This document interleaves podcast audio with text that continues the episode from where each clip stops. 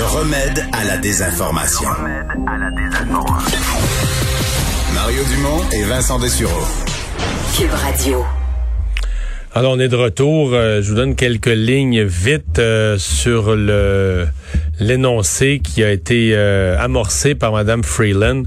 Déficit pour l'année en cours, 381,6 milliards de dollars. Donc, en bas de en bas du 400 milliards qu'on craignait, mais pas très loin.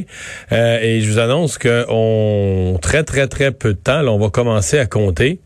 Euh, parce que là, vous comprenez qu'on rajoute ça sur la dette, la dette du Canada qui était déjà, je pense, de 600 millions, quelque chose comme ça. Donc, on va arriver et on va compter en billions. Il faudra compter après les milliards. Quand on a 1000 milliards, c'est un billion, ce qui appelle en anglais trillion. Mais trillion en français, c'est pas trillion, c'est billion. Euh, donc, euh, dorénavant, ce n'est plus le le milliard qui va être l'unité de mesure pour parler de la dette du Canada, mais bien le billion. Vous avez peut-être commencé à voir des manchettes circuler concernant, euh, ben, par exemple, des compagnies aériennes ou des, gens dans l'industrie du voyage qui disent, ben, on pourrait demander, euh, quand les gens vont commencer à être vaccinés, on pourrait demander aux gens euh, une preuve de vaccination pour monter à bord. En d'autres termes, on pourrait interdire l'accès à certains certains endroits ou aux avions à des gens qui seraient des anti-vaccins ou qui refuseraient de se faire vacciner. Euh, ça, ça soulève toutes sortes de questions. Évidemment, il y a des gens qui vont être choqués de ça. Euh, il y a d'autres gens qui vont trouver ça normal, qui considèrent que le vaccin est un essentiel. Mais il y a certainement, bon, nos gouvernements à Québec et à Ottawa ont dit on n'a pas l'intention de rendre le vaccin obligatoire. On l'a jamais fait avec aucun vaccin. Euh, par contre, euh, est-ce qu'un employeur pourrait le rendre obligatoire, ou je sais pas, même un, propriétaire de salle de cinéma pourrait dire, ben moi, les gens qui rentrent dans ma salle, euh, le vaccin est obligatoire. Patrick Taillon est professeur à la faculté de droit de l'Université Laval, entre autres un spécialiste du droit constitutionnel. Professeur Taillon, bonjour. Bonjour. Principe général, là, est-ce que parce que bon, on dit on peut pas peut pas refuser quelqu'un sur la base euh, de son sexe ou euh, de son orientation sexuelle dans un cinéma ou dans un lieu public. Il y a toute une série de motifs pour lesquels toute discrimination est interdite. Est-ce qu'on pourrait établir une discrimination basée sur le fait d'être vacciné?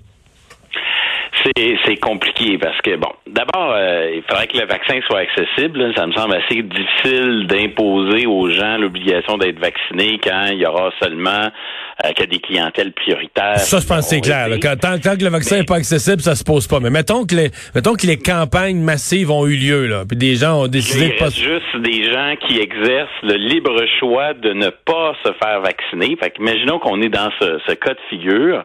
D'abord, il y a, y a une affaire qu'il faut savoir, c'est que dans le domaine privé, là, un propriétaire de cinéma, un restaurant et tout ça, et tout ça, là, ben, la charte canadienne, elle s'applique pas tout ce qui s'applique, c'est une bonne partie de la charte québécoise. Donc déjà là, les arguments qui viendraient de la charte canadienne, il faut les écarter. Mais oh, on travaille avec un cas de figure où c'est pas le gouvernement, c'est pas le législateur fédéral ou provincial qui imposerait la vaccination obligatoire. Ce serait des compagnies aériennes ou euh, en tout cas des des gens qui offrent des choses dans le commerce. Là, ça viendrait du secteur privé. Eux, ils ont déjà une pression commerciale qui vise à préserver la clientèle. Donc déjà là, ça suppose qu'ils fassent un, un choix difficile, c'est-à-dire renoncer à certains clients pour euh, sécuriser, sécuriser les autres, c'est ça. C'est un choix qui est possible. Et là, dans ce cas-là, ben, ils sont soumis à, la charte québécoise. Puis là, effectivement, on peut se demander si c'est pas une forme de discrimination interdite. Le seul, le motif qui me saute là, le, le, plus aux yeux, ce serait une forme de discrimination basée sur, je sais pas, il faudrait peut-être étirer le motif de, du handicap, conditions médicales, etc. Mais là, au fond, c'est qui la personne qu'on voudrait écarter de l'avion entre guillemets euh, ou, du commerce ou de l'activité? Ben, grosso modo, ce serait un quelqu'un qui est sceptique à l'endroit de la vaccination en général, quelqu'un qui est sceptique à l'endroit de la maladie, ou quelqu'un qui, parce qu'il a déjà une maladie, euh, juge que c'est peut-être dangereux pour des complications de, de s'exposer au risque du vaccin. Il me semble a juste cette troisième catégorie-là là, qui pourrait prétendre que moi j'ai besoin d'une forme d'accommodement parce que ma condition médicale, un peu comme pour les dossiers de masques, là, les, les gens qui veulent se soustraire au masque, c'est généralement admis que s'ils ont une maladie, je ne sais pas laquelle, je suis pas médecin, mais s'ils ont une maladie qui font en sorte que c'est pas approprié pour eux de porter un masque à l'école ou dans leur lieu de travail. Ils peuvent avoir une exception, là, ouais. Donc, dans ces cas-là, je pense que quelqu'un qui dirait, moi, le vaccin, il y a un doute, il machin, puis il faut pas que je m'expose à ce risque-là, euh, je pense que cette personne-là, elle aurait peut-être une cause. Quant aux personnes qui euh, qui voudraient pas se faire vacciner parce qu'ils sont sceptiques à l'endroit de, de, du vaccin, euh, de, ce, de cette maladie-là ou du vaccin en général, leur cause serait plus difficile à faire valoir. Mais c'est difficile de trouver un précédent parce qu'en matière parce qu'aux États-Unis, aux États-Unis, je me souviens que l'État de New York, là, je parle de rougeole, je parle plus de Covid du tout. Euh, il y avait des groupes, c'était des groupes religieux qui refusaient les, des groupes anti-vaccins, là, des, des, des religions qui étaient contre le vaccin, des sectes, je pourrais quasiment dire. Et euh, il y avait eu donc, euh, le, je pense c'est le gouverneur de l'État de New York qui avait dit, ben, parce qu'il y avait eu des éclosions de rougeole, ça devenait un problème parce que la rougeole qu'on pensait disparue revenait à la petite échelle, mais quand même. Et on avait carrément euh, interdit l'accès à l'école. C'est pas, pas banal, là. on parle pas du cinéma ou de l'avion pour voyager, on parle de, on avait interdit l'accès à l'école pour les enfants pas vaccinés. Oui, moi je suis de ceux qui pensent que l'État a un intérêt légitime au nom de l'intérêt public d'imposer une vaccination lorsque c'est nécessaire. Mais euh, là, dans l'exemple avec lequel on travaille, c'est que l'État, lui, s'abstiendrait de le faire, puis ça serait l'initiative de, de, marchands, de commerçants isolés. Ça, c'est une hypothèse de travail plus difficile à, à, à OK, parce que vous dites, vous dites, si le gouvernement... Si l'État l'impose... Si l'État l'impose, ça, c'est constitutionnel. Pardon? Si l'État l'impose, c'est plus probablement constitutionnel. Oui, oui, oui, je pense que oui, parce que euh, l'intérêt public est évident ici, l'objectif poursuivi est évident. Puis là, après ça, il faut se demander toujours la même chose en matière de droits et libertés. On peut à peu près les on peut toujours les limiter si on, poursuit un objectif valable, puis si on utilise les moyens appropriés. Puis pour évaluer les moyens, ben, il faut se demander si c'est pas le vaccin, c'est quoi l'autre solution? Et là, on, on voit puis on goûte tous les jours à une situation difficile, et on voit bien que si si la solution c'est de vivre les mesures qu'on vit en ce moment ben, c'est une solution bien ben pire que d'imposer la vaccination obligatoire. En même temps, si on regarde les histoires de témoins de Jéhovah qui veulent pas subir des transmissions, des transfusions sanguines, on voit qu'il y a quand même une approche dans nos tribunaux qui consiste à pas forcer les gens à recevoir des soins euh, contre leur gré, euh, surtout lorsqu'ils sont euh, majeurs, j'allais dire majeurs et vaccinés. Mais ici, les avantages pour toute la société sont trop importants. Si on faisait l'évaluation que euh, on peut pas tolérer qu'il y ait un 10, 15, 20% de la population qui se fasse pas vacciner, s'il y avait une preuve scientifique à l'appui de ça, c'est certain que ça passerait. Mais là, on serait dans un cas de figure où l'État évalue que c'est pas nécessaire et les commerçants privés, eux, euh, pour diminuer leur risque ou je ne sais quoi, feraient ce choix-là. C'est un cas plus difficile, puis effectivement, il faudrait voir quel motif de discrimination euh, on peut mettre en cause. Je vois peut-être le handicap, mais c'est pas assez évident.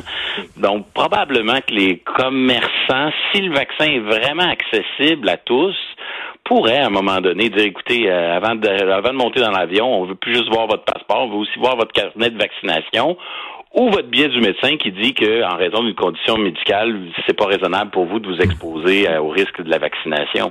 Ça me semble pas si farfelu, mais il faudra voir. Ouais, parce que ouais, il y a un point où bon peut-être que si la pandémie, si la maladie cesse de circuler, euh, plus personne va parler de ça. Mais si on se retrouve dans une zone grise où la maladie circule encore un peu, euh, bon, 85% euh, de la population s'est fait vacciner, puis il y en a un autre 15% qui est rébarbatif il pourrait y avoir des zones de tension quand même dans la dans la société là, puis des gens qui euh, des gens qui sont pointés du doigt, laissant circuler la maladie pour un choix qu'il l'ait fait pour des raisons idéologiques, religieuses, quel que soit le motif là, mais il pourrait y avoir des zones de tension quand même dans la dans la société. Hein. Oui, tout à fait. Et euh, pour l'instant, les, les, revendications euh, qui soient en faveur de plus de protection ou moins de protection, là, mais fondée sur les chartes, n'ont pas eu beaucoup de succès euh, depuis le début de la pandémie. C'est pour ça que j'ai l'impression que si j'avais si j'avais à parier sur euh, sur la, question qui nous est posée aujourd'hui, j'ai l'impression que les, les, les, chartes seraient de peu d'utilité parce que finalement ces instruments de protection là, ils sont ils sont interprétés énormément en fonction du contexte. Et, et, la santé publique, c'est ça, la santé collective, parce que je pense entre autres aux gens, les, les, et ceux qui reçoivent des contraventions parce qu'ils font des rassemblements ou qui refusent de porter le masque. Il y en a plusieurs là-dedans qui semblent bon illusionnés par des gens qui leur ont raconté des affaires sur les réseaux sociaux. Ils semblent vraiment confiants qu'ils payeront jamais, là, qui, qui, que la, la, la, protection des droits et libertés au Canada va leur permettre amplement de gagner, qu'ils payeront jamais. Voyons, on est libre, on n'a pas nous imposer un masque ou nous interdire de se rassembler. Or, la plupart des experts que j'ai consultés, je sais pas ce que vous vous en pensez, disent non, non, le, le, le, la santé publique est un largement euh, suffisant pour, par exemple, demander un, un, effort minimal comme euh, une restriction de liberté minimale comme porter un masque euh, dans des lieux publics, là. Oui, parce que l'enjeu, c'est pas l'ampleur de la restriction aux droits et libertés, parce que ça, si on réfléchit en termes de gravité de, de limitation des droits, c'est clair qu'on est dans, des limitations très significatives. Ce qui compte, c'est pourquoi on le fait, puis comment on le fait. Puis sur le pourquoi, ben, ça saute aux yeux. Puis sur le comment, ben, il y a personne qui a trouvé l'autre recette qui serait un peu moins pire, qui serait une solution euh, un peu moins attentatoire aux droits et libertés. Fait que dans ce contexte-là, tous les recours pour l'instant sont des échecs.